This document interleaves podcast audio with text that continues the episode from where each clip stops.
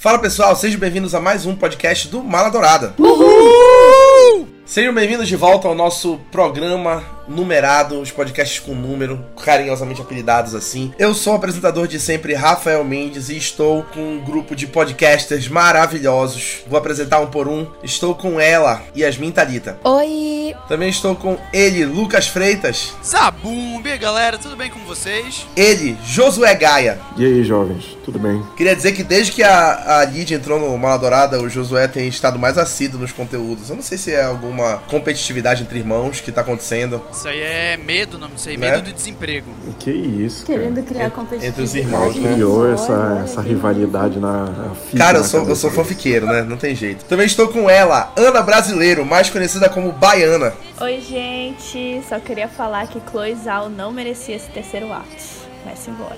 Ixi, ela Polêmicas. puxou o Matheus Salado. Credo, agora. polêmicas, invocou o Matheus Salado, lançando polêmicas na apresentação. Pra quem tá acompanhando, a Baiana virou a nova rainha de erros de gravação dos nossos vídeos em pré-estreias. Não aguento mais isso. Toda vez ela erra, até quando ela se prepara. E também estou com ela, Lídia Batista. Oiê. Caraca, o Josué, o Josué Gaia e a Lídia, a Lídia Batista, entendi. Vocês estão querendo causar. O Rafael Uhum. Mendes tá querendo causar um conflito. ele, ele tá querendo causar um É conflito. Vou Lídia e Josué a Gaia. Familiaridade. É como eles se apresentam, cara. O Josué se apresenta É com Chris Gaia. Greg, entendeu? É tipo Chris E a Greg. Lídia se apresenta com Batista, são as Chris- preferências. Por exemplo, eu falo Ana brasileiro, a baiana é uma solicitação da baiana, entendeu? Cada um se apresenta como quiser. Se tu quiser te apresentar como Luke Freg, eu vou te Caraca, apresentar como Luke saudade Freg. do Tu Luke quer? Freg. Quem é da época do Luke Freg? Ninguém é. Só tu. Tu é época. Só eu. gente, hoje é aquele em que a gente fala de Eternos. Nós assistimos Eternos ontem à noite na pré-estreia e hoje nós estamos gravando esse podcast. Se tudo der certo, vocês estarão ouvindo esse podcast no sábado, com uma maratona de edição mais rápido possível. E nós vamos falar desse filme que foi super aguardado, que é um filme do Marvel Studios. Teve toda uma campanha, todo um marketing. E a gente vai falar, obviamente, dos detalhes que antecedem o filme e também vamos falar do que gostamos e não gostamos em Eternos. Como vocês podem perceber, ele tem trazido muita polêmica porque ele é até então considerado o pior filme do Marvel Studios até o momento de todos os que já foram produzidos. A pior produção, né, em geral, entre filmes e séries. Então, hoje a gente vai fazer esse podcast para confirmar o que está sendo dito ou contra-argumentar. Já vou logo avisando que eu vou contra-argumentar. Eu serei o Matheus Salada do dia. Então, a gente vai conversar sobre o filme. Antes de mais nada, seria legal a gente só contextualizar rapidinho o que são os Eternos, caso tenha alguém perdido. Se você ainda não sabe o que são os Eternos, lembre-se que a gente tem um dossiê no nosso feed do Mala Dourada sobre essa raça nova que chegou ao Marvel Studios, então dá uma olhada nesse, nesse resumão. Eles são basicamente heróis que foram criados pelos Celestiais, que são os seres originais e mais poderosos do Marvel Studios, para proteger a Terra e os humanos dos deviantes. Cada um tem um poder, todos eles têm resistência, força, aparentemente o básico de qualquer super-herói, mas cada um tem um poder, então eles variam como se fosse uma espécie de evolução genética, né? E eles ganharam filme esse ano. O filme foi anunciado em 2019, em julho, junto com uma penca de filmes que foi anunciado para a fase 4 do Marvel Studios e as séries também. E foi anunciado que a Chloe Zhao iria dirigir o filme. E a Chloe Zhao também estava dirigindo ao mesmo tempo Nomadland, depois que ela, não lembro qual foi que ela dirigiu primeiro. Nomadland. Foi o Nomadland, obrigado, Lucas. Então ela dirigiu no Nomadland e depois ela foi dirigir Eternos. E Nomadland, pra quem não sabe, sei lá, tá por fora, ganhou três Oscars em 2021, incluindo melhor filme e melhor direção. Pra ela, ela foi a segunda mulher da história a ganhar o Oscar de melhor direção e a primeira asiática a ganhar o prêmio. E além dela, a Frances McDormand, a protagonista, ganhou o Oscar de melhor ator, melhor atriz, perdão. Melhor atora, porra. Fluiu agora o, o gênero dela.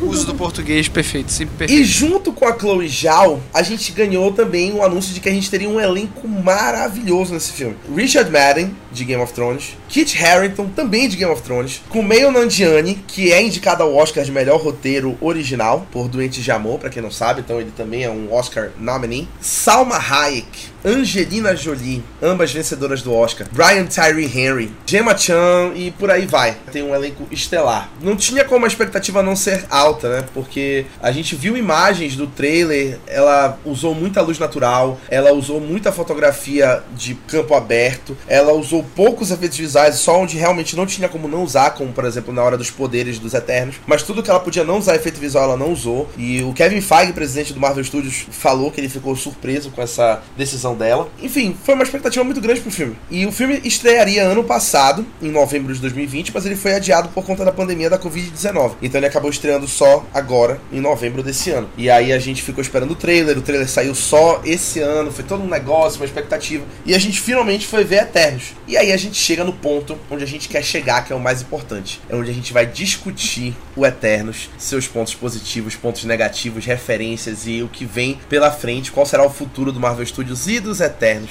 depois desse filme. Pô, Rafa, aproveitando o gancho aí que tu falou do, da fotografia e, enfim, de toda a direção da Chloe Zhao no filme, eu achei muito legal que ela conseguiu trazer uma identidade dela que fugiu um pouco das coisas que a gente estava vendo ultimamente na Marvel, né? Naquelas coisas super coloridas, até da, do quadril mesmo de Eternos, tipo, ela conseguiu trazer uma identidade mais sóbria pra coisa, mas ficou muito massa, eu gostei muito. Pois é, eu acho que é legal a gente falar que, tipo, ele é um filme muito bom, assim, tem seus momentos realmente legais, apesar de ter alguns pontos que deixam ele um pouco fraco, principalmente o terceiro ato dele, a conclusão, peca em vários aspectos. Mas assim, eu acho que, é, lendo as críticas do Rotten Tomatoes, que botaram o filme até ontem, quando eu, eu tinha visto a última vez, é, em 53%, eu realmente acho que não, não condiz, assim, sabe? O que o filme entrega. Porque foi como Kevin Feige falou no último evento da Disney, que ele foi falar da Marvel. Eternos é um filme totalmente diferente, sabe? Ele não segue o padrão Marvel, então ele não tem aquela a narrativa construída do herói, né? Que a gente sabe que ele vai e volta. Não, ele é uma narrativa completamente diferente. Ele mostra já o que acontece atualmente tipo assim, mostra os Eternos nos dias atuais, à beira de um, uma devastação mundial, né, que a gente vê, que é a criação de um Celestial. Eu achei muito engraçado, porque não sei se vocês sentiram isso também, quando o Celestial, que é Artrem, Artemis, né, Ar, Ar, Artemis, enfim, não lembro. Arishem. Quando o Arishem fala que a Terra é uma coisa muito especial, eu só lembrava, falava assim, mano, a Terra tem equação antivida, sabe? Vocês não se lembram daquela hora que tinha uma, uma Terra? Cara, isso parece, tipo assim, muito Batman Superman, sabe? A Terra foi escolhida há milhares de anos para ter alguma coisa para ser especial. Aí nesse caso não tinha equação antivida, era, ela era um próprio celestial, um, um embrião de celestial, um mero casulo, assim. Mas assim, eu gostei assim da jornada, eu, eu gostei muito de como eles falaram, porque os Eternos vieram para cá, como eles influenciaram em muitos aspectos, mesmo eles não podendo influenciar, a somente a presença deles já fez toda a diferença do curso da história mundial. Um exemplo, Atena, interpretada pela Angelina Jolie, nada mais é que a deusa da guerra Atena, sabe? Então, sei lá, aí pega o, a, a duende que inventou o mito do, do Ícaro, né? De voar muito Agora perto não do tá sol. vazando nada, mas do tava. Ícaro, que voar perto do sol. Teve o, o rapaz lá que é o da tecnologia, esqueci o nome dele, o Fastos, que inventou a bomba atômica, sabe? Então, tipo assim, eu acho que ele poderia ser- até entrar como. entrar no casting, né, do novo filme do Nolan, fica aí o apelo, porque já que ele vai fazer. Ninguém entendeu a referência, obrigado. Mas eu acho muito legal, assim, mas eu realmente gostei. A gente tem, tem que falar os pontos principais da Chloe Zhao, né? A, a Chloe Zhao, ela, como diretora, ela pra mim, assim, é sensacional em alguns aspectos. Acho que o principal é o efeito visual e a fotografia dela, sabe? A fotografia da Chloe Zhao é uma coisa assim de outro mundo, cara. Desde Nomadland a gente viu isso. Cara, ela tem uma- um posicionamento de câmera incrível, ela tem construção de cenário ela escolhe bem aonde cada coisa vai se passar. E não foi diferente, sabe? Ainda mais porque é, a gente foi vendo sobre foi vendo sobre tudo aquilo que a gente. Ainda mais de tudo aquilo que a gente via dos cenários, diferentes locações. Uma hora eu tava na Babilônia, outra hora eu tava em vários lugares, tipo Israel, assim. É, tipo, achei muito legal, assim, a forma com que ela pegou. Ela pegou os cenários realmente naturais e, tipo, explorou isso, trouxe cenários completamente diferentes.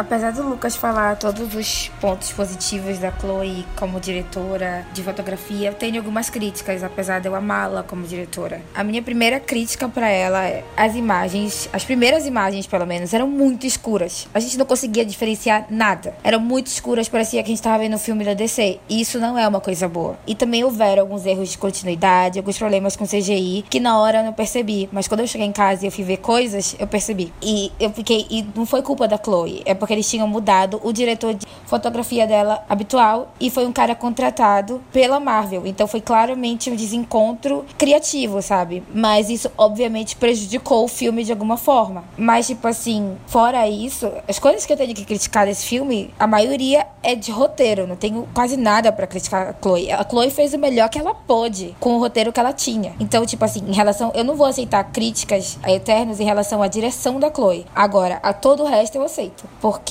gente, aquele roteiro, nossa, toda vez que alguém utiliza o poder do amor pra fazer qualquer coisa. eu Não, mas veja bem, o poder cara. do amor Tipo, realmente não existe. Dá, Ursinhos não dá. carinhosos Cara, estão aqui tá, pra vamos mostrar lá, vamos lá, vamos organizar. A gente vai falar dos pontos negativos de fato quando a gente chegar no momento dos pontos negativos. Ainda estamos a gente tá nos bem, pontos positivos. bem Mas eu não falei que eu vim aqui nesse podcast falar bem. Eu falei que eu vim aqui pra falar mal. Então eu já vou É verdade. Sim, mal. eu vou falar sei, bem de fato, coisas. de fato. E só, entendeu? Eu quero pegar só um gancho rápido em relação a, a esses planos amplos da Chloe Zhao e tudo no filme. Eu até senti uma similaridade. Assim, né? A gente assistiu há pouco tempo também, mas eu lembrei muito de Duna. Até o ritmo do filme, sabe? Porque ela foge da Fórmula Marvel aqui, apesar de, enfim, né? Ser um filme com muito mais alívio cômico e ação do que Duna, porque é um filme da Marvel. Mas ainda assim eu achei o ritmo e as ambientações e tudo, as cores, me lembrou muito a ele. É verdade. Os irmãos querem falar alguma coisa? Ainda não. Ainda, a gente tá, a gente tá esperando Caraca, mano, eles só querem falar, eles só querem meter pau no, no filme, mano. Estão É, esperando medo, pra tenha falar mal. É, eu só queria pontuar uma coisa, assim, novamente na questão da fotografia. E eu acho que essa parte da mensagem é a mensagem do filme, Rafa, só confirma pra mim. Sim, sim. Eu acho que é um, é um dos filmes, assim, mais humanos, né, da Marvel. Que a gente sentiu, assim, logo de cara a Cersei já é, sente todo um amor, assim, pela humanidade e tudo. Isso ficou bem claro. Tão claro que ficou um pouco enjoativo, né? Mas tudo certo. É um filme humano e a fotografia é, é impecável. É, a trilha sonora também é muito boa. Te transporta pro ambiente, assim, do filme. Isso ficou incrível. Como a Yasmin falou, a gente não tem o que falar da direção da, da Chloe. Ela foi muito boa. O ruim mesmo foi o, o roteiro. E eu já tô ansiosa pelo ponto negativo, que é isso que a gente quer falar agora. Eu tenho uma, eu tenho para mim que esse filme ele foi muito diferente dos outros filmes da Marvel, como foi dito aí extensamente por todo mundo que falou já. E a gente falou várias vezes, como a gente sempre fala, que não existiu Fórmula Marvel aqui, né? A Fórmula Marvel ela fugiu totalmente de Eternos, tanto que eu senti que foi o filme que menos teve referências ao resto do universo Marvel até então. E considerando que a gente tá falando que é o 26 sexto filme do Marvel Studios, eu acho que é um ponto onde todos os filmes estão muito interligados para não simplesmente se referenciarem. E eu acho que isso foi muito ousado e muito bom do Eternos e da Chloe Zhao de simplesmente fazer um filme preso nele mesmo. Então, tipo assim, eu acho que Eternos funcionaria muito bem se ele não tivesse nenhuma referência ao resto do MCU. Eu acho que ele é um filme que ele não depende ah, diretamente dos eventos dos outros filmes do MCU para ele poder funcionar. É tipo assim, ele fala da emergência dos deviantes que fica uma suposição, na minha opinião, de que os deviantes voltaram por conta do blip, né, do Hulk, do Vingadores Ultimato. Mas em nenhum momento isso é confirmado. Então, de repente, os deviantes só emergiram por conta da superpopulação do planeta. E aí a gente tem a questão da superpopulação, que foi atrasado por conta do estalo do Thanos, que era o objetivo dos Celestiais, de, enfim, absorver a maior quantidade de almas que eles conseguissem. Mas eu achei que foi um filme que, tipo assim, ele ignorou o máximo que ele pôde do MCU e fez um filme dele. E aí também foge da fórmula do Marvel Studios, como eu falei, ele é um filme da Chloe Zhao. Ele não é um filme do Marvel Studios, ele é um filme da Chloe Zhao. Mesmo que a gente tenha dito aqui já que não era o diretor de fotografia dela, que algumas cenas de fato foram muito escuras, como por exemplo a cena lá em Londres, quando os deviantes aparecem na primeira vez, a cena lá no vilarejo do Druig, são muito escuras mesmo, são cenas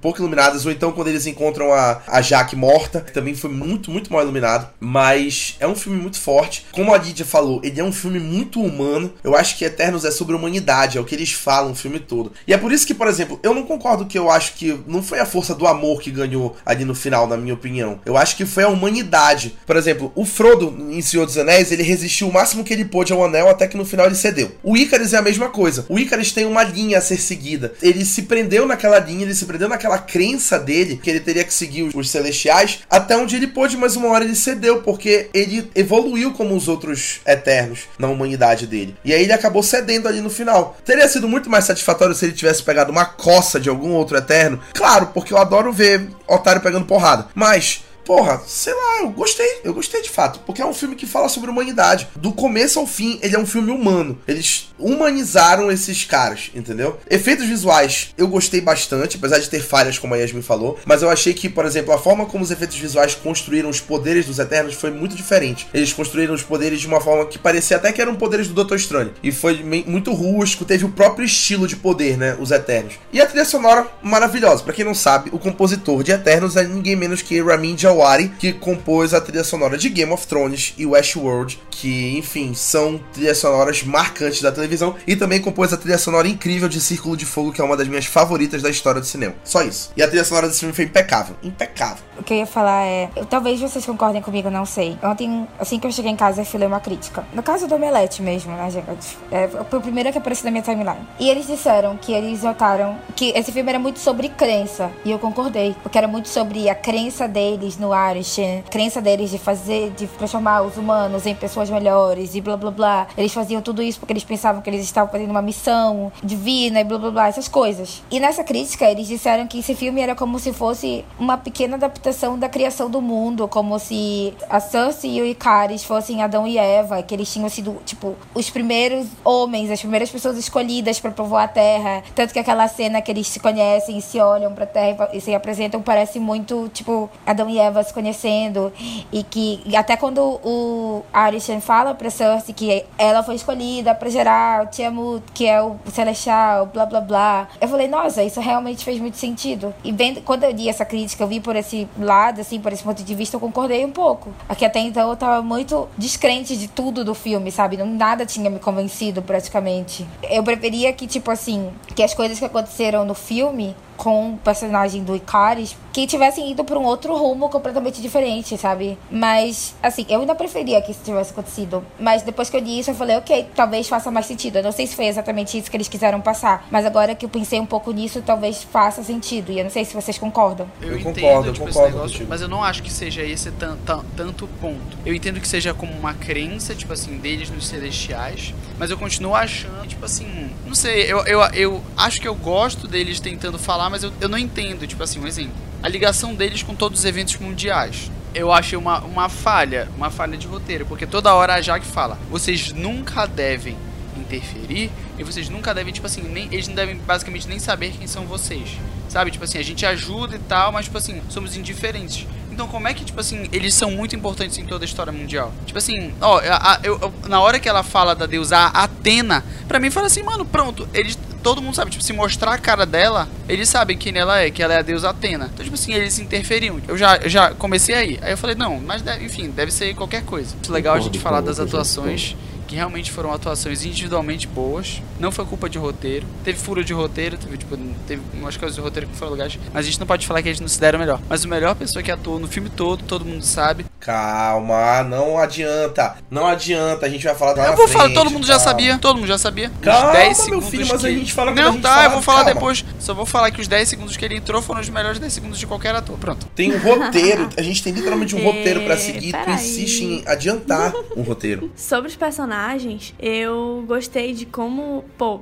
querendo ou não, a gente tá vendo um filme de grupo de herói, onde a gente tem 10 heróis que ela tem que apresentar, desenvolver, tudo isso num filme só, saca? Então, o que eu achei interessante foi que a gente conseguiu entender as, as motivações. Claro que não foi 100% de todos, né? Alguns realmente faltou ali um- uma profundidade, mas ela não ia conseguir fazer isso no filme. Eu gostei muito de como ela conseguiu fazer isso, apresentar pra gente e também o, o trabalho de algum deles, por, alguns deles. Por exemplo, eu achei que a Angelina Jolie, a trama da personagem dela e como ela levou se destacou assim em relação aos outros. Inclusive, a gente vai tocar nisso nos pontos negativos, mas pra mim ela brilhou ainda mais no filme do que a suposta heroína, né, a mais próxima ali de um protagonismo, que é a Cersei, né? Eu achei que ela mandou muito bem. Eu acho que não só ela, por exemplo, um personagem que eu me surpreendi muito, que ele saiu muito bem no filme, foi o Gilgamesh, que é o Don Lee, que foi o parceiro dela. Ele foi muito, muito bom, cara. Cara. Muito Com bom. certeza. Ele foi surpreendente pra mim porque eu não esperava que eu fosse gostar e torcer tanto por ele como eu torci no filme. E ele foi muito bem, bem feito, muito bem construído ali o Gilgamesh. Ele, ele tinha, ele era o mais forte da equipe, né, na questão assim de força bruta. Ele era o mais forte. Pô, era muito satisfatório ver ele porque tipo assim, ele tinha toda aquela força bruta, mas ele era um doce de pessoa. E era muito legal ver essa a forma como, por exemplo, ele criou, que pra mim é a melhor relação do filme é ele com a Angelina Jolie, né? A relação que eles constroem dele, dele simplesmente chegar e dizer eu vou ficar cuidando dela e ele se sacrificar. Tipo assim, ele vai largar os Eternos pra ele cuidar exclusivamente da Angelina Jolie, aí ele sabe como lidar com ela, ele sabe como trazer ela de volta. Então, pô, foi muito legal a participação do Gilgamesh. Foi incrível, eu gostei bastante dele. Sim. O Druig, Druig também, né?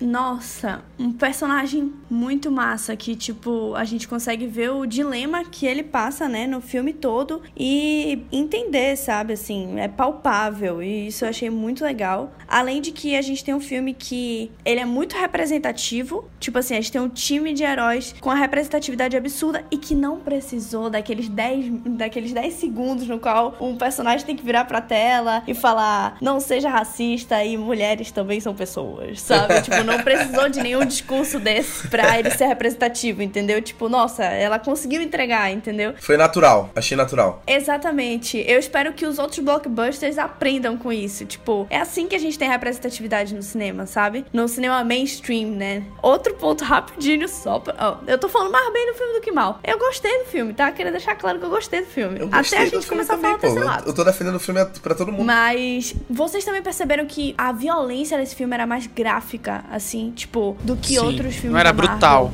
É, ela era mais brutal. É, até a cena de sexo também, que eu acho que nunca tinha acontecido. Já, já tinha tido alguma cena de sexo no filme da Marvel? Tipo, Só, tipo assim, referenciazinhas, detalhezinhos, É. mas nada, tipo assim, mostrar corpo nu, nunca. exatamente. É, todas essas inovações eu achei muito interessante. Foi um filme muito adulto, na minha opinião. Muito adulto. Eu acho que Eternos não é um filme do MCU para todos os públicos. Ele é um filme mais adulto mesmo. Tipo assim, como ele fala de humanidade. Não é um filme coloridão assim da Marvel, apesar de ter muito, muito, muita paleta colorida, mas não é um filme, sabe? Sim, exatamente. Até a mensagem que ele quer passar é uma mensagem diferente, assim. E, por exemplo, a, gente- a Baiana falou da representatividade, e eu acho que, além de representatividade, afinal de contas, a gente tá falando de um filme que apresenta o primeiro personagem gay, que deixa isso explícito, né? Então a gente tem o primeiro beijo gay da Marvel, do, do MCU, que deixa muito explícito, não é como, por exemplo, foi o personagem do Joe Russo no Ultimato, que faz só uma referência singela, então ele tem um marido, eles têm uns filhos juntos, e eles se importam com a família, eles trocam aquele beijo que foi super natural e super bonito de ver no filme. Tem toda aquela despedida. A gente tem uma personagem que é surda, que a sua intérprete é surda, que é a Lauren Ridloff, que interpreta a Makari. Ela é surda, de verdade, e a sua personagem é surda. E a gente tem um, um elenco de Eternos muito plural. Então, já que a gente tá falando de um, um grupo que representa a Terra, representa a humanidade, então eu achei muito plural. Então a gente tem o Don Lee e o Kumail Nanjiani, que são asiáticos. A Gemma Chan também é asiática, né? Então também é plural. A gente tem muitas mulheres na equipe, de todas as idades, né? Se a gente considerar a Duende, que mesmo tendo uma mente de adulta, mas ela é criança, né? Todas as etnias, não é só a loira Angelina Jolie, mas tem a Salma Hayek, que é latina, tem a Laura Ridloff, que é deficiente, e enfim, os homens também, tipo assim, não tem só o branco de olhos claros, que é o Richard Madden, né? Tem o Kumail Nanjiani, o Brian Terry Henry, o, o Don Lee, o Barry Keoghan. Então é, é realmente muito plural o, o elenco dos Eternos, né? Isso foi uma coisa que eu gostei muito da escalação e de como isso foi abordado de uma forma natural. Eu acho que isso aí é dedo Chloe Zhao, na minha opinião. Olha, as atuações foram todas muito boas. Assim, pra mim, a melhor atuação foi da, da atriz que faz a Macari. Desculpa, não lembro o nome dela. É Lauren Ridloff. Pra mim, ela foi genial, assim, talvez a melhor de todas. Eu já não gostei tanto da atuação da Gemma Chan. Eu achei um pouco fraca. A gente já viu a Gemma Chan em papéis muito melhores. Na própria Capitã Marvel. E eu acho que a Gemma Chan, às vezes, pega os roteiros que não favorecem muito ela. Como aconteceu também em Crazy Rich Asians. Era pra ela ser a pessoa mais legal de Crazy Rich Asians e eu não consegui sentir tanta empatia assim por ela. E eu também não senti tanta química entre ela e Richard Madden. Mas em compensação, eu senti muita química entre ela e o Kit Harington. Tipo, eles dois pra mim tinham muito mais química. E Richard Madden tava muito bom. Eu pensei ali naquele momento, eu tava disposta a fazer, passar aquele pano pra ele, como sempre. Quem me conhece sabe, eu sou fã de Loki, Anakin. Eu tava mais do que disposta a adicionar Icaris nesta lista. Mas acabou que não aconteceu, que não precisou. Eu tava esperando por isso, inclusive. Foi surpreendente tu não teres passado pano pra ele. Acabou que não precisou, que não aconteceu. Eu fiquei tão triste, porque eu tava esperando, porra, vai ser mais um pra entrar na lista de Loki, Anakin, Luke de Percy Jackson. Então eu pensei, é mais um. Eu tô disposta. Eu olhei pra Baiana e eu falei assim, amiga, eu tô disposta. Eu vou fazer tudo o que quiser. Eu vou passar pano pra ele.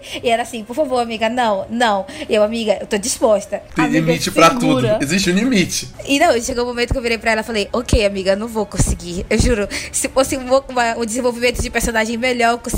Mas esse não vou conseguir, amiga. Tanto que não consegui. Não tenho defesa pra ele. A justificativa dele. Eu fiquei, ah, amado, se tu tivesse uma justificativa um pouco melhor, ou um pouco pior, então. Eu só me senti realmente, como a Baiana tá dizendo, vendo Rob Stark fazer besteira de novo, sabe? E, e morrendo do mesmo jeito, do mesmo jeito idiota. Então eu fiquei, não, não queria ver isso de novo. Por favor, Richard Madden seja menos Rob Stark e, mais, sei lá, o, o protagonista de segurança em jogo, sabe? Ai, fiquei tão triste. Mas o príncipe encantado da Cinderela. Não, peraí, também é. Aí já é demais, já passou do limite. Mas eu quero dizer props pro Kumeio Nanjiani. Apesar de que eu achei um pouco, sim. Utilizaram ele e o Karun de uma forma estereotipada, porque eles eram supostamente indianos, então eles têm que ser os engraçados. Mas, apesar desse, deles serem super estereotipados nesse sentido, eu achei que foram personagens bons, que deram uma leveza pro filme realmente, porque todo mundo era muito sério. Tiveram momentos cômicos muito bons, vindos do Brian Tyree, mas eu achei que eles forçaram um pouco nessa estereotipização deles dois. Mas essas são minhas críticas às atuações mesmo. Mas a, a atriz fazendo Andy também, que garota perfeita. Ela é um ícone. Até quando ela tava errada, eu tava passando pano pra ela. Eu acho que essa, isso é o legal da gente assistir a, a pré-estreia junto, como todo mundo aqui foi assistir, que a gente tem umas reações na hora e a gente se olha e fica se cutucando. Por exemplo, teve uma cena Ai, gente, é tudo. É tudo de bom. Teve uma cena que aconteceu um negócio que a gente vai falar daqui a pouco no setor de referência. Quando começou a acontecer, eu e o Josué, a gente se olhou e a gente ficou batendo um na mão do outro. E a Lídia, na nossa frente, a Lídia tava atravessada na gente. E a gente batendo na mão do outro, parece duas crianças, porque a gente sabia o que tava acontecendo, qual era a referência que vinha. E aí eu e o Josué parece duas crianças de 10 anos, batendo na mão do outro. O resto do cinema tentando processar o que tava acontecendo. E aí eu e o Josué, a gente já tava 100%, 100% sintonia do que tava rolando. Depois eu vou comentar uma, uma cena aí que eu tive com a Baiana e, enfim, depois a gente comenta. Foi, foi tudo pra gente. Eu e Yasmin tivemos esse momento também, tá? Toda a referência da DC que tinha Sim, também, a gente o se filme olhava teve muita referência a DC. "Mano". Na- no- quando a gente falar de referência, a gente vai falar de tudo isso. Vamos ao ponto que todo mundo quer falar, onde eu quero escutar mais a voz dos irmãos. Pontos negativos. Então a gente vai falar agora do que tá tornando Eternos o pior filme do Marvel Studios até então, por todos os críticos e todas as avaliações ao redor do mundo, de todo mundo que já assistiu. E aí vocês podem começar a banhar o sangue de vocês, tal qual o casamento vermelho. O que eu não concordo. Um absurdo.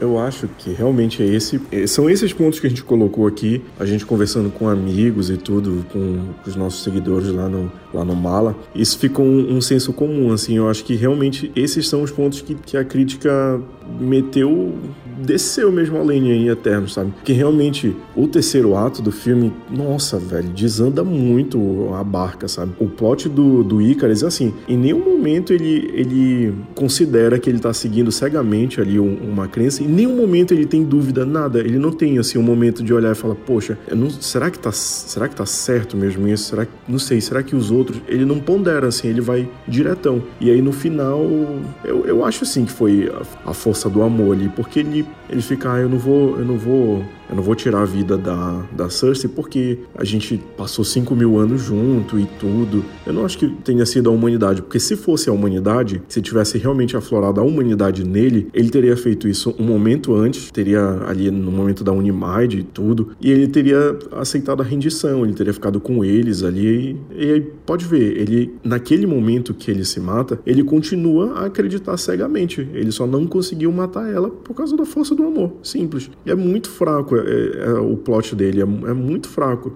E nem, me incomodou muito, assim, ele em nenhum momento se questionar a respeito do, do real propósito deles, do, do que, que o Arishem estava querendo deles, como a personagem da, da Aja que se, que se questionou. É Sim. verdade. Tipo assim, eu realmente acho que.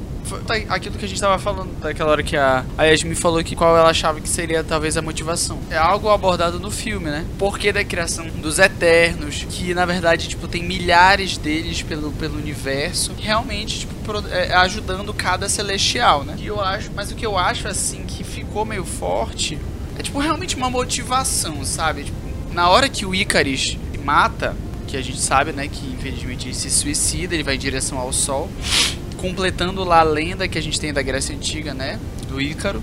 Mas assim, é, eu não senti, não achei legal, tipo, simplesmente ele não aguentou amar mais a, a Cersei do que ao Celestial, ao Irishin. Porque basicamente foi isso que aconteceu, né?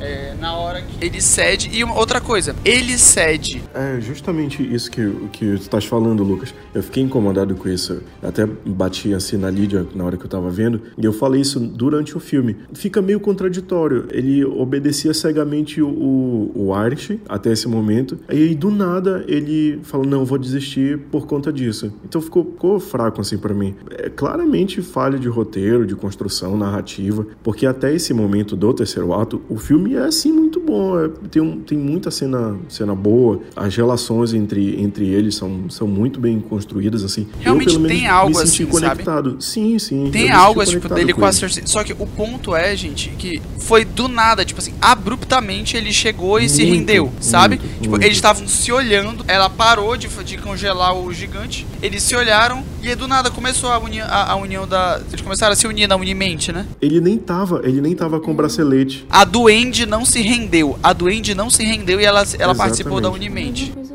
Ela não se rendeu, ela tava olhando porque tava acontecendo e do nada participou. Tipo, enfim, foi uma, realmente uma falha tu, de roteiro. Tu tocaste sabe? num ponto que eu realmente não tinha reparado na hora. Mas se a gente for parar pra pensar, se, se a Unimente não precisava meio que do, do consentimento deles, poderiam ter feito isso, tipo, unido muito todo antes. Todo plot do filme, todo, todo terceiro ato é inválido. É, todo terceiro ato é inválido. Fica, porque o terceiro ato é basicamente eles, eles, querendo se unir, precisavam da, da, da, da consentimento, tipo, deles se conectarem. Então, tipo, a qualquer momento eles poderiam, poderiam ter feito isso. Não faz sentido, não faz sentido. Fica, fica fraco também porque o Fastos lá diz que todos eles precisam estar com o bracelete também. E aí eu, eu não vi em nenhum momento o, Ica, o, o usar o bracelete. bracelete eles não estavam com bracelete, um outra coisa. Ele até, e nem a Duende, eles destroem. De repente foi porque a, a, a Cersei chegou num nível de poder onde ela poderia conectar todo mundo. Mas ainda assim, É, isso ser. é, Mas é tipo assim, falho eu tô também. tentando encontrar um motivo pra justificar, entendeu? Não tem nada no roteiro que, que diga Sim, isso, sim, claro. né? Que diga justamente que Uma é, saída, ela é, poderia mas- chegar num nível de poder onde ela conseguisse estabelecer uma unimente com todo mundo sem precisar do consentimento dos outros Eternos, né? Eu acho que, enfim, faltou ali mais roteiro pra preencher esse, essa lacuna aí, né? Desse ponto.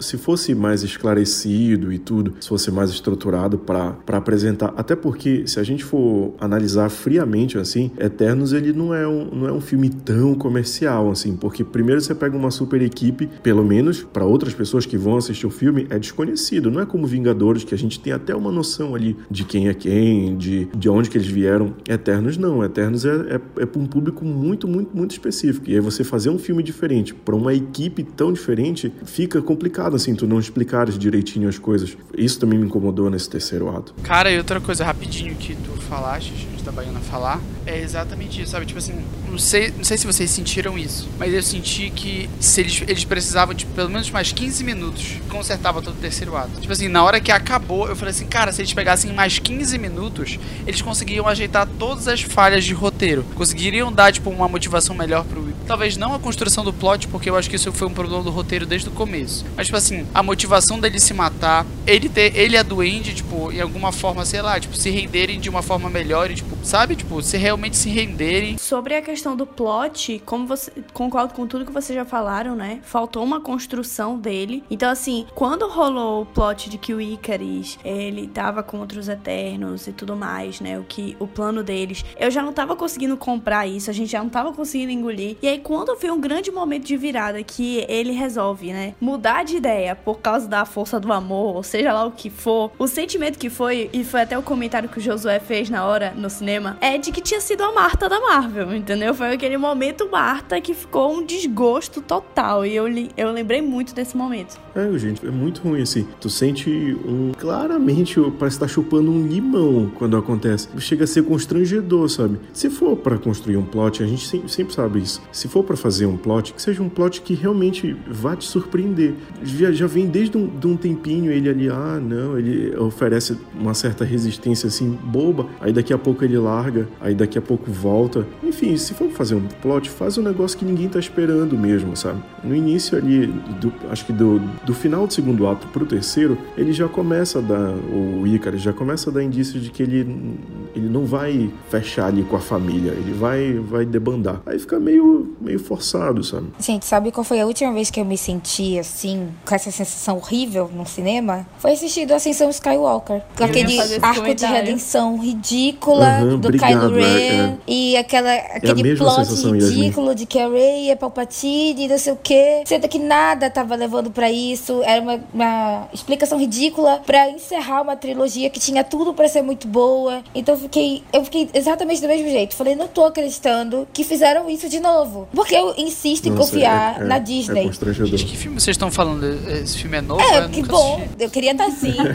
que, que ódio, cara. Toda vez que eu lembro, assim, eu fico, não, não, Esse não, aí, não acho que eu pode apaguei ser. da minha mente, assim. Mas eu me senti desse exato mesmo jeito. Inclusive, eu entendi agora a referência perfeitamente quando aí a gente falou da sessão Skywalker, dessa insatisfação, né? Eu acho que, pô, foi podre, né? Comparar com isso realmente é complicado. Eu acho que dá pra entender perfeitamente a, a questão, né? Sabe uma coisa, inclusive, a gente nunca fez um podcast sobre Star Wars, né? Fica aí a, a sugestão, Amigo, né? Fica a indignação. Nunca faremos. Nunca Sete horas de podcast. Vão É, sete eu, faria de 7 horas de podcast. Sete horas de podcast só eu falando, defendendo o Anakin. Inclusive, comentário rápido, agora a Lucasfilm inventou de querer produzir produções que façam a gente esquecer a sessão Skywalker. Eu tava vendo essa reportagem um dia desses, que saiu, que um, alguém lá de dentro da Lucasfilm vazou Gente, eles vão rebutar. Engraçado, Eu tenho certeza que eles vão rebutar, merda. mano. Nossa. Era só não ter feito essa merda. Só não ter feito essa merda. Tá, outro ponto que a gente tem que falar é uma falta de carisma da Cersei. O filme todo conduz pra ela ser a grande líder, né?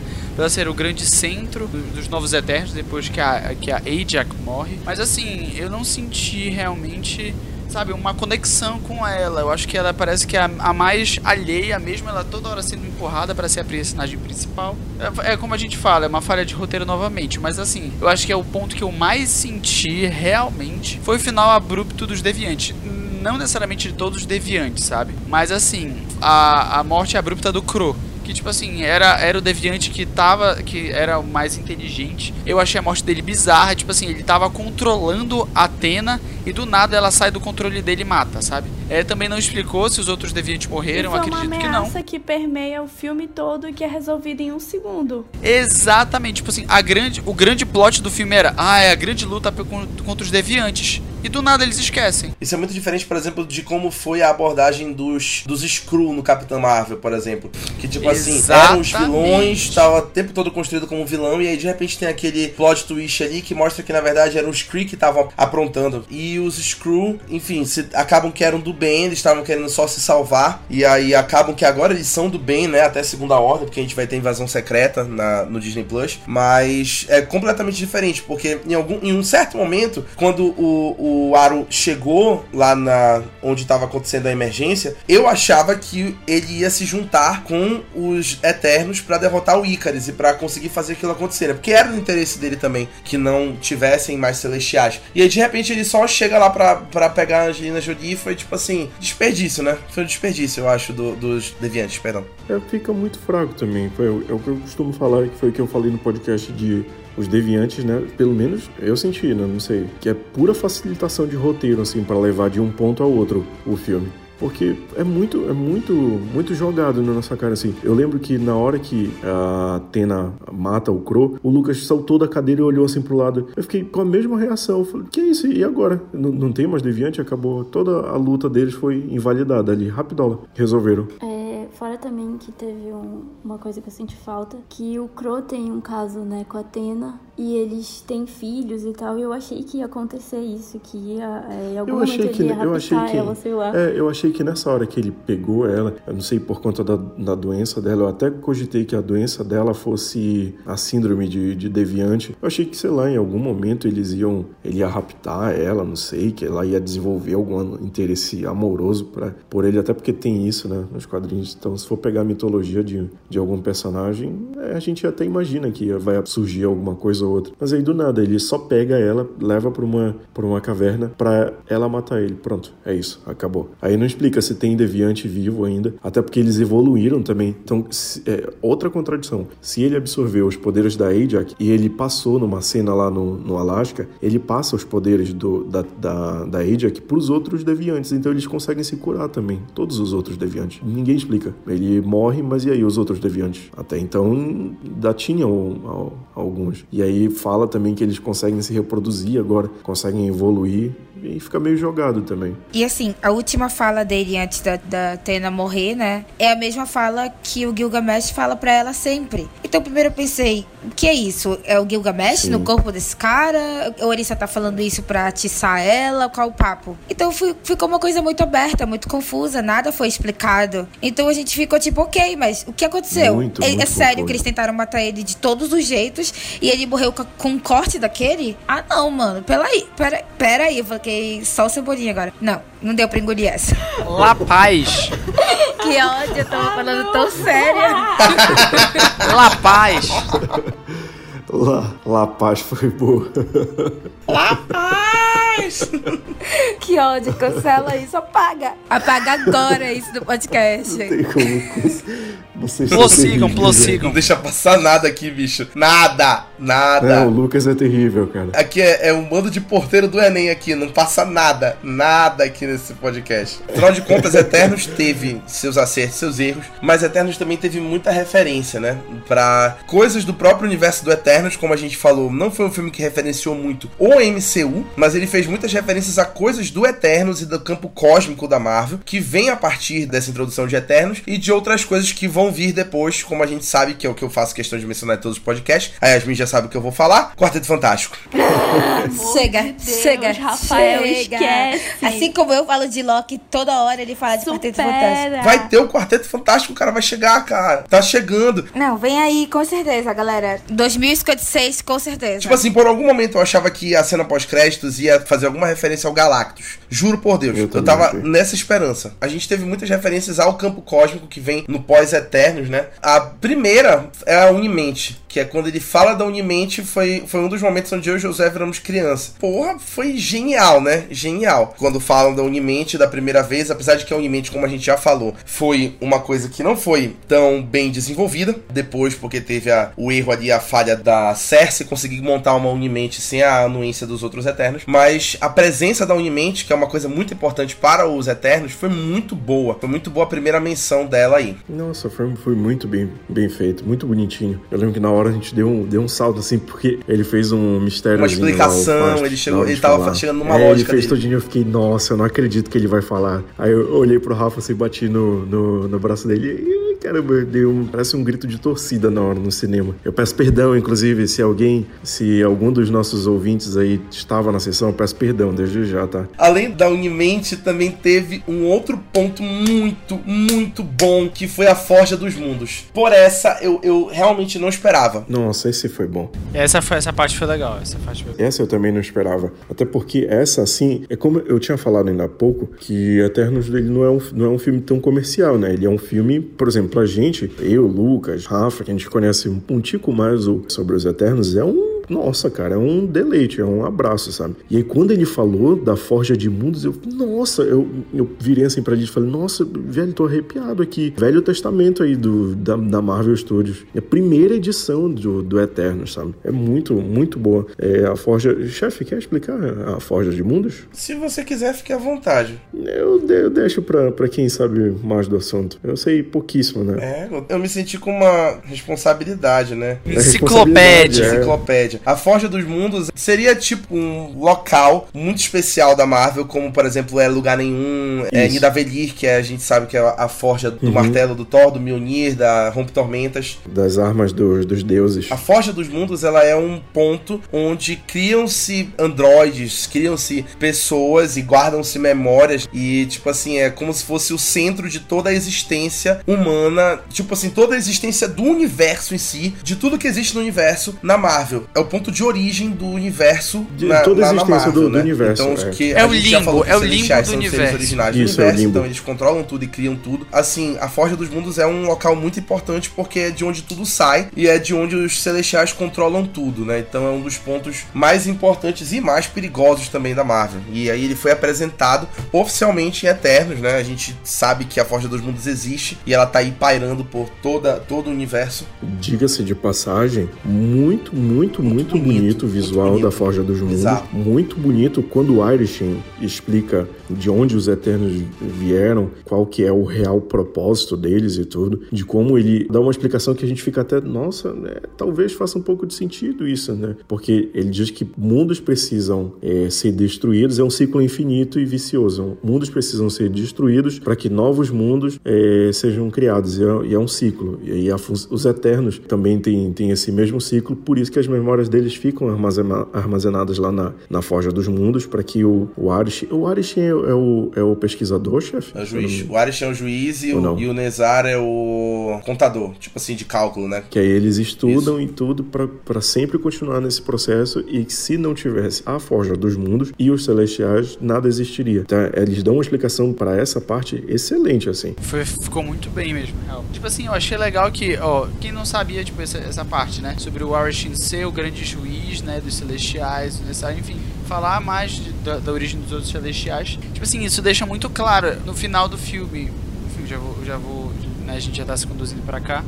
É, no final do filme, quando ele aparece para buscar os três lá, e levar eles pro julgamento, ele fala que ele vai julgar eles, sabe? Mas que eles, ele vai esperar para que eles fiquem padecendo até a humanidade mostrar para o que veio, sabe? Tipo, a humanidade destruir tudo. Então acho muito legal porque ele contextualiza, sabe? Contextualiza tudo, tipo, o porquê dele aparecer. Inclusive, eu achei muito legal e eu fiquei pensando muito sobre Galactus, como é que seria se ele aparecesse na hora que o, que o Arishin aparece para toda a Terra. Tipo assim, que eles simplesmente aparece no céu, cara, aquilo. Eu fiquei, mano, na minha cabeça eu falei assim, cara, no dia que o Galactus vier, vai ser uma coisa absurdamente linda, sabe? Porque, tipo assim, vai ser exatamente isso. Ele vai brotar do lado da Terra, vai ter tudo. Cara, eu achei sensacional, sensacional todo mundo sabe que o Galactus é o maior vilão da Marvel, né? No geral. E boatos dizem que vai culminar tudo daqui a umas duas fases e ser ele, né? Já estou, já estou muito ansioso pro final do MCU. Eu adoro a expansão, mas eu quero também ver uma conclusão, né? Satisfatória. Arishem e Nezar, que são os Celestiais, apareceram. Então, a primeira aparição de Celestiais vivos. Tipo assim, além do Ego, que era um Celestial também, o pai do Peter Quill, e a cabeça do Celestial, que é onde fica lugar nenhum, mas a gente vê os Celestiais na sua pura essência, né? Falamos, né, da, das, da grandiosidade né? A gente tem a primeira referência ao universo DC dentro da Marvel. Então, duas vezes fala-se do universo DC dentro da Marvel, que foi, tipo assim, Chloe Zhao também desbravando novas terras. Então, ela fala do Batman e do Alfred e fala do Superman, que são os dois maiores da DC. E foi, tipo assim, um momento em que a gente ficou, Batman, DC! E aí a gente se virou de novo, feito crianças, todo mundo no cinema. A, a baiana, a baiana do outro lado, umas quatro cadeiras distantes de mim, fez assim, ficou de perdida. O que tá acontecendo, Eu fiquei cara? leve nessa hora. Foi bem engraçada essa parte. Eu que estava Sim. do lado da, da baiana, sei como ela ficou. Me senti em Jovens Titãs em ação, assim. Que aparece, tipo assim, o, o Stan Lee. Tipo assim, ele tem. Eu falava falando pra baiana ontem, tipo, cara, ele tem relevância no filme, sabe? Tipo, ele tem, ele tem cenas, assim, tipo, tem falas e tal. Normal. E, tipo, é muito legal, porque a gente vê que eles estão juntos para um mesmo ideal, né? Ganhar dinheiro. o ideal principal, capitalismo. Kevin Feige já tinha se pronunciado que ele queria fazer mais referências a DC dentro da Marvel. E o James Gunn, que agora vai voltar pra Marvel para fazer o Guardiões 3, mas que está com muitos projetos encaminhados na DC já, como Peacemaker e continuações do Esquadrão Suicida, já disse que ele tá, enfim, muito dentro lá dos negócios. E ele disse também que ele também queria referenciar Marvel dentro da DC. Então, eu acho que é uma, é uma boa coisa ter essas referências trocadas, porque a gente passa daquele ponto de rivalidade entre as duas que é uma coisa que vem se perpetuando há anos e que as pessoas continuam insistindo em tentar perguntar o que tu prefere. Que é, na real é uma coisa de fãs, assim, né? É os fãs que criam. É, que são os fãs que criam e aí eles querem acabar com isso para mostrar que as duas podem e devem coexistir para que a gente, enfim, desfrute do máximo possível, né? Foi muito legal ver essas referências. E por último, antes da gente passar pra parte final, que é o futuro, enfim, Yasmin, fique à vontade. Gente, agora é oficial, o BTS tá no MCU. E é isso, cara. Eu tô tão feliz com isso. A Baiana com certeza tá muito feliz, porque quando ele. Quando o Kingo começou a falar assim, não, não posso ir, porque até convenci o BTS a participar do meu filme, eu fiquei assim, aí a Baiana assim, não, não, não, não. O BTS não tá dentro do MCU, peraí. Eu não acredito que eles estão tão famosos quanto. Até o MCU. O BTS dominou e o aí mundo. eu fiquei tipo, é ok, absurdo. antes já tinha supostamente que ia tocar Friends lá, que é uma música que eu não vou nem entrar aqui, senão vai durar cinco horas o podcast. Não, é melhor não, amiga. Eu, só que eu não tava, eu tava desacreditada. Eu pensei, ah, no máximo tá na trilha sonora, mas mas não vai passar no filme porque eu quebrei minha cara com Shang-Chi, que a trilha sonora inteira era K-pop e não, não tocou nada. Então eu falei, não vou, não vou. E de repente, não mais que de repente começa a tocar Friends, a voz do Jimmy lá e eu assim, não, não, não, não. Aí eu peguei na mão da baiana e aí a gente assim. E tocou a música inteira. A baiana e a Yasmin surtaram no cinema. Elas começaram a dançar as duas na cadeira. Mas só que durante a cena inteira, ficou no background a música inteira. Eles estavam falando, eu não sei nem o que, que eles estavam falando. Eu tava cantando com a baiana. A gente tava cantando. A gente nem captou essa cena. E muita gente no cinema tava cantando Friends. Eu percebi que teve muita gente que ficou animada quando tocou BTS, né? Não, Os Friends, Armys são assim, realmente é uma música muito especial pra mim, pra minha mulher Incrível. amiga Bianca. Então, beijos, Bianca, se você estiver ouvindo isso. Tanto que o nome da nossa amizade é Bibi, então é isso. Só isso que eu tenho pra falar. E depois eu volto. Beijos, Bianca Brandão, a nossa editora original de podcast do Mal. Adorada lá na primeira temporada. Beijo, Bianca, muito obrigado. Nos salvou muitas vezes. Nos salvou muitas vezes. Salve, salve, Bianca. Pra finalizar, porque todo mundo quer dormir, que a galera trabalha amanhã e eu tenho que editar esse podcast, a gente vai falar do que vem por aí depois de Eternos. Quais são os detalhes mais importantes que vão, enfim, ser influenciados pela introdução de Eternos e por esse filme no MCU. Primeira coisa é, como já foi dito aí por alto, é a vingança dos Celestiais. Então os Eternos se voltam contra os Celestiais e o Arishem volta para julgá-los. Então ele rapta a Cersei, o Kingo e a Duende para ele. Então ele diz que vai julgá-los por esse, esse erro que eles cometeram, né? E aí a gente já fica pensando que, pô, vai ser provavelmente o ponto motor de uma possível sequência de Eternos que vem por aí nos próximos anos, né? Ou alguma coisa de crossover. Apesar de a gente saber que o Kevin Feige não tem nenhum crossover planejado para a fase 4, ele quer terminar a fase 4 somente com produções solo, então a gente só vai ver um crossover de Eternos lá na fase 5, né? Até porque no final, né, no, no- nos créditos diz que os Eternos vão voltar. vão voltar. Então provavelmente é um Eternos 2, no- o mais próximo. E aí depois um crossover com os demais membros do, do MCU. O motor do, do próximo filme do Eternos vai ser provavelmente a busca deles pelos três que foram raptados, né? Que move três grupos ao mesmo tempo, que eventualmente dos três de dois se juntam, né? Tudo mais. Lá na frente. Que são os Eternos que sobraram, que ficaram dentro da Domo. Então é Atena, o Druig e a Makari, que eles viajam pelo universo para buscar outros Eternos, acordar outros Eternos ao redor do universo e provavelmente vão procurar eles também. Também estão preocupados porque não recebem comunicação dos Eternos que foram raptados pelo Arishem. E aí eles recebem uma visita ilustre de uma pessoa que sabe que onde eles estão, um Eterno também, que todo mundo já sabia que ele ia aparecer porque já tinha vazado as informações. Mas a entrada dele foi fantástica, porque todo mundo sabia. Então quando ele foi entrando, foi se criando um, um clima terrível no cinema, como diria Galvão Bueno. Foi se criando um clima terrível no cinema. Ele foi entrando naquela pose e aí na frente dele vem o Pip pra anunciar ele, né? Que é dublado pelo Patton Oswalt. E aí o Pip vem chegando e aí ele fala: "Lá vem ele, o príncipe de Titã, irmão de Thanos". E aí o cara que derrotou o- Black Roger, Quando e ele vem chegando Roger- e a gente sabe que é ele que vem. E aí de repente entra Star Fox, ninguém menos do que Harry Styles está no MCU, caras. Meu Deus do céu. Nossa, velho, quando ele falou isso aí, Você faz coisas maravilhosas.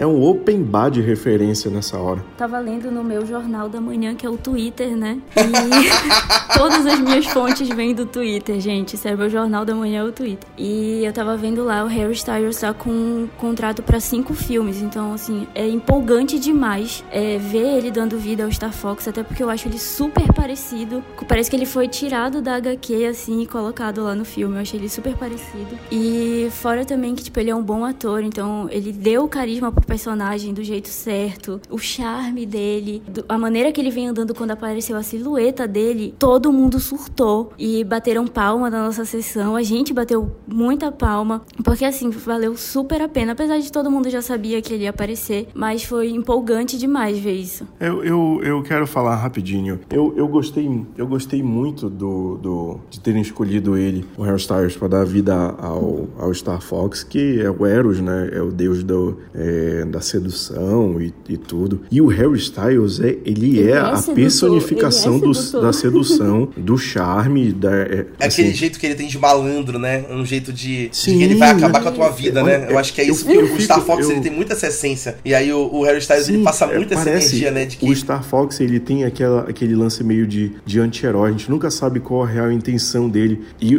para mim, a melhor pessoa que poderia fazer ele seria o Harry Styles. Né, ótimo, ótimo. É, eu gosto quando o Pip fala para ele, não, não precisa. O, o, Star Fox fala pro Pip, ah, não precisa fazer essa apresentação toda sempre. Ele falou, não, mas é, é porque você faz coisas maravilhosas. Aí ele vira assim, eu sei que eu faço. Nossa, eu achei fantástico, cara. É, é muito. Sim, foi muito genuína, cara.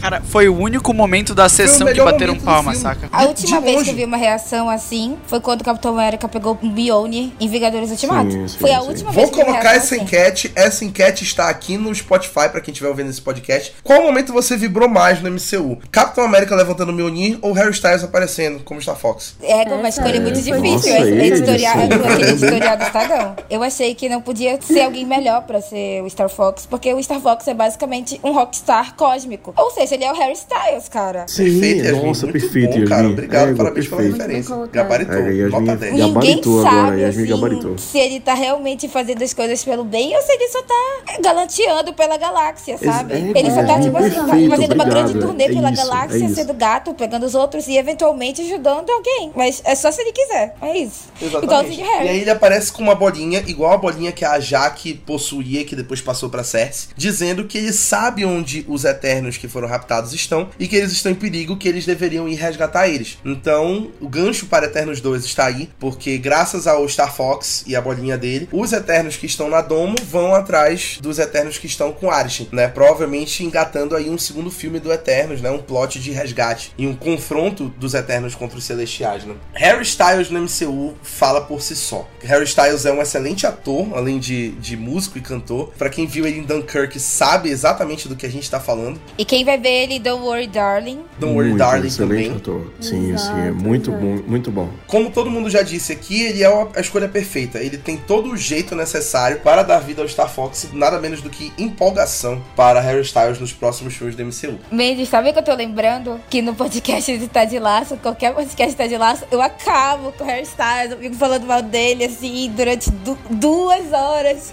da Olivia Wilde. E aí agora eu aqui, ó. Não, mas eu, eu sou assim, eu sou geminiana, cara. Eu Exatamente, sou assim, tá geminiana. Eu, de, Harry. de geminiana entendo, infelizmente.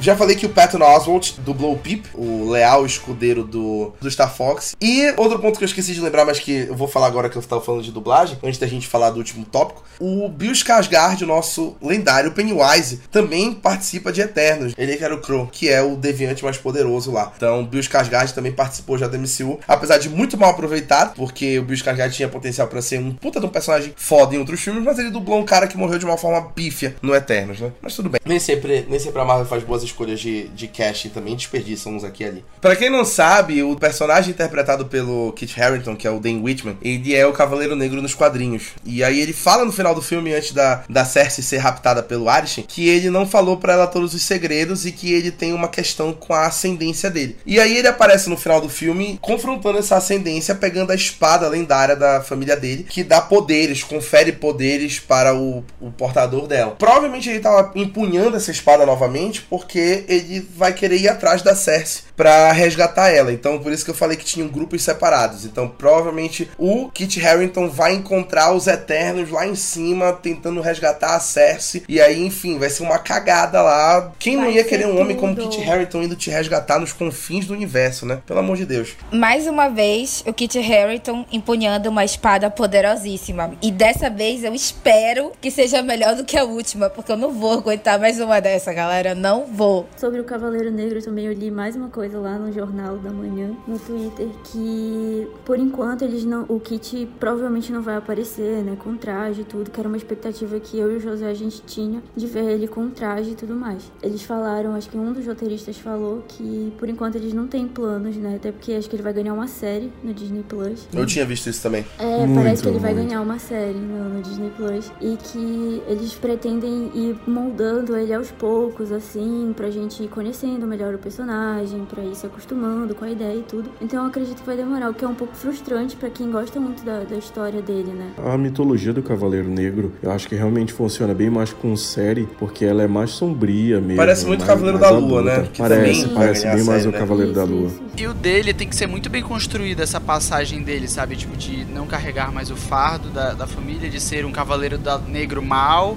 Não, relaxa, é, é, tipo assim, passar esse fardo, né, de, de ser um cavaleiro que só faz o mal. Porque pra quem não sabe, o cavaleiro negro, tipo, quando você empunha a espada, ela te dá os superpoderes lá, tipo, tu fica mais forte, tudo. Consegue cortar qualquer tipo, qualquer coisa do universo, né? Então, tipo, consegue cortar vibrânio, consegue cortar, enfim, qualquer coisa. Mas só que ela tem, tipo, side effects. Fica com uma sede incessável de sangue, violência e tal. E nos quadrinhos, é, quando o personagem do Kit vira o Cavaleiro Negro, ele quebra com tudo isso. Tipo, ele consegue. Side effects, na verdade, é. Efeitos colaterais.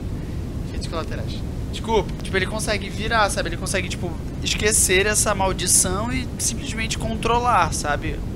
O, o que a espada faz, é isso. E assim a gente encerra o nosso podcast, aquele em que a gente fala sobre Eternos. Mais uma vez foi um podcast muito longo do Mala Dourada. Essa semana a gente já teve um podcast muito longo de Ted Laço, né? E aí agora a gente teve esse. Nossa, realmente a gente tá fora do controle. Queria agradecer a equipe maravilhosa que esteve aqui hoje comigo. Yasmin, Lucas, Josué, Baiana e Lídia estavam no cinema ontem e estão gravando podcast aqui hoje com ideias amadurecidas e frescas na mente para falar sobre o filme que era muito necessário. Queria agradecer a todo mundo que tá escutando a gente até aqui. Esse é o nosso episódio 40 gente. Então a gente já chegou a 40 episódios no podcast. Tá avançando muito rápido. Essa é a nossa temporada mais longa até então. A gente já gravou um monte de podcast e, poxa, muito legal ter Assim, vocês me aqui, membros de diferentes gerações um do Dourada, também. juntos e colaborando nesse podcast que foi muito bom. Gostei muito do que a gente produziu aqui hoje e teve uma preocupação antes da gente começar sobre todo mundo conseguir falar o suficiente. Eu acho que todo mundo falou o suficiente. Veio muito do nosso entrosamento. A gente faz sempre questão de estar bem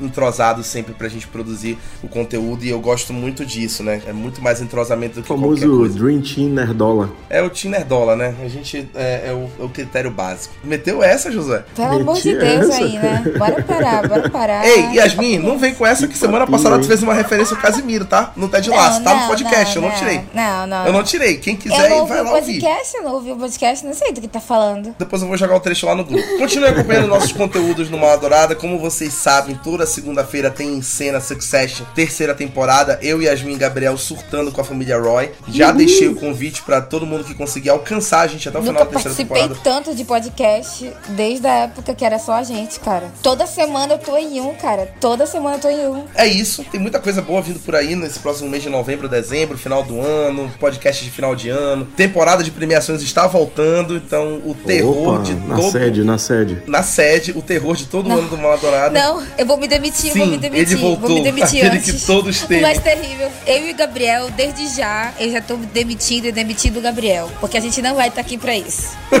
e ele vai concordar comigo. Os traumas ficam pra sempre. Os traumas estão pra sempre. A Baiana ela não passou pela temporada de Oscar e nem as três integrantes novas, né? Então vem aí a temporada de Oscar. Todo mundo sabe que é um Pois terror. se né? preparem. Os traumas meus e do Gabriel de 2019 ainda estão frescos na nossa mente. É praticamente uma maratona, gente. Pra quem não sabe. Tanto que todo é ano a gente pega o menor número possível só pra tentar esquecer E aí a maratona sempre se conclui com a gente lá na casa do Josué assistindo o Oscar. E é isso. Exatamente. Falem por vocês. Então, é, Que isso, Yasmin? Porque você vai estar em Portugal. E É. a gente vai estar lá todo mundo de novo fazendo cosplay do Oscar. Mais um Rios vem por aí, Baiana. Vai logo analisando, vai logo vendo quais são as trends. Tem que ter uma reunião na sede dos Gaia enquanto eu estiver aqui, porque não tem Sim. nunca. Aparentemente o problema sou eu, entendeu? Tem que ter, tem que ter. Verdade, vão ver fotos da reunião Mala Dourada em O breve. Feed, literalmente já me colocou na geladeira da casa dele e não me convida pra ir na casa dele. Nossa, esse momento foi bom. Foi uma ligação. realização do meu maior sonho. Ele me colocou o celular dentro da geladeira e fechou.